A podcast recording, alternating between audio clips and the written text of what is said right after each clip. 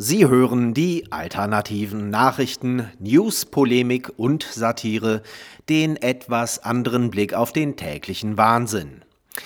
Heute geht es um eine grüne Deppenidee, sorry für den Pleonasmus, um eine weitere verifizierte rechte Verschwörungstheorie und um eine sportliche Rassenschande. Führer ohne Führerschein. Die Grünen-Fraktion der Bremer Bürgerschaft will schärfere Regeln für das Halten von Haustieren, einen sogenannten Haustierführerschein. In einem Positionspapier forderten die Grünen dort strengere Vorschriften und einen Sachkundenachweis, berichtet der Weser-Kurier. Wir fassen zusammen. Dysfunktionale Vollversager ohne Berufsausbildung und ohne einen Tag in der freien Wirtschaft überlebt zu haben, die sich aber trotzdem befähigt sehen, dieses Land zu regieren, verlangen Befähigungsnachweise für Tierhalter. Wäre es nicht sinnvoller, zunächst einmal einen Politikführerschein zu machen? Wer hätte das gedacht? Mittlerweile erweist sich so ziemlich jeden Tag eine neue rechte Verschwörungstheorie als wahr. Vor etwa vier Wochen twitterte Erika Steinbach etwas, das besser informierte Menschen oder solche, die Freunde in der Krankenpflege haben, längst wussten, nämlich dass rund 50 Prozent der Covid-Patienten in Krankenhäusern, in manchen sogar 90 Prozent, aus dem arabischen Raum stammen. Dafür bekam sie erwartungsgemäß die brachiale Nazikeule über den Schädel gezogen, zum Beispiel von Alexander Graf Lambsdorff von der kommunistischen Splitterpartei FDP oder von Gabor Halasch, einer Mietmaulhure des zwangsgebührenfinanzierten Staatspropaganda Lügenfunks.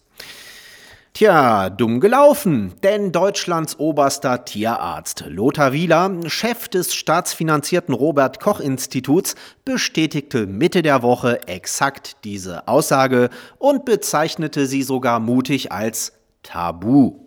Ob Lambsdorff und Halasch sich nun bei Frau Steinbach entschuldigen werden? Ähm, nein, eher nicht. Wozu auch? Ab sofort wird sich an Wieler abgearbeitet. Lamia Kador, von der Henrik M. Broder ganz sicher niemals behauptet hat, sie habe einen an der Klatsche, bezeichnete Wielers Aussage als Unsinn und zweifelte in ihrer Kolumne auf T-Online dessen Qualifikation an. Ja, das ist jetzt kein Problem mehr, seit Wieler eine unliebsame Wahrheit ausgesprochen hat. Davor war jeder, der Kritik an Wieler und dem RKI übte, ein Nazi. Jetzt ist er selber einer. So wie vor einem Jahr noch jeder, der vor Corona warnte, ein rechter Panikmacher war. Nur eine Woche später schlug es ins Gegenteil um. Es ist wirklich erstaunlich, wie schnell man in diesem Land zwischen Nazi und Nicht-Nazi switchen kann. Und das völlig ohne Hitler. Schwarz-Weiß-Denken am Hochreck. Das kulturmarxistische Hetzblatt, der Spiegel, hat mal wieder ein neues Idiotenthema gefunden, woran sich irgendwelche Schreiberlinge, die demnächst eh durch Katzenfutter ersetzt werden, genüsslich abarbeiten können. Diesmal hat sich ein Weißbrot namens Jakob Schönhagen darüber echauffiert, dass der Damenvolleyball in Deutschland zu weiß und zu elitär sei. Man höre und staune. Neun von zehn Nationalspielerinnen haben Abitur, fast alle sind weiß. Ja, die Volleyball-Damen-Nationalmannschaft. Wer kennt sie nicht? Wenn sie spielen, hängen wir gebannt vorm Fernseher. Die Straßen sind wie leergefegt und ganz Deutschland fiebert mit. Wie konnte es so lange dauern, bis uns endlich bitter aufstieß, dass die fast alle weiß sind? Als deutsche Mannschaft. Und überhaupt, wieso Mannschaft? Das sind doch Frauen, oder etwa nicht? Man weiß es nicht so genau, wo man doch jeden Tag nach dem Aufstehen das eigene Geschlecht mit sich selbst neu aushandelt. Zumal es eigentlich auch wurscht ist, äh, da das Geschlecht eh nur ein soziales Konstrukt ist. Aber dazu fiel zu unserem Entsetzen kein Wort von Herrn Schönhagen. Da müsste der Spiegel nochmal disziplinarisch beigehen. Elitär wegen eines Abiturs, das heute dank linksgrüner Verblödungsreformen eh jeder Trottel nachgeschmissen bekommt, der seinen Namen unfallfrei tanzen kann. Da ist es doch mittlerweile wesentlich elitärer, kein Abitur zu haben. Nun gut, wir haben die rettende Idee, wie man das Problem lösen könnte.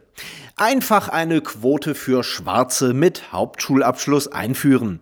Und wenn sich niemand mit dunkler Hautfarbe, Hauptschulabschluss und Lust auf Volleyball findet, einfach mal mit Zwang probieren. Dann klappt's bestimmt. Ach ja, lieber Spiegel, wir hätten da abschließend noch eine Frage. Wie viele Weiße spielen eigentlich in den afrikanischen Nationalmannschaften mit? Falls der Anteil da analog bei 0 bis 1 auf 10 liegt, meckert ihr da auch rum, dass euch das zu schwarz ist? Und überhaupt, ist es nicht rassistisch, Sportler nach Hautfarbe und nicht nach Leistung zu bewerten? Fragen über Fragen. Sie hörten die alternativen Nachrichten, Zusammenstellung und Redaktion, die Stahlfeder. Am Mikrofon verabschiedet sich Martin Moczarski.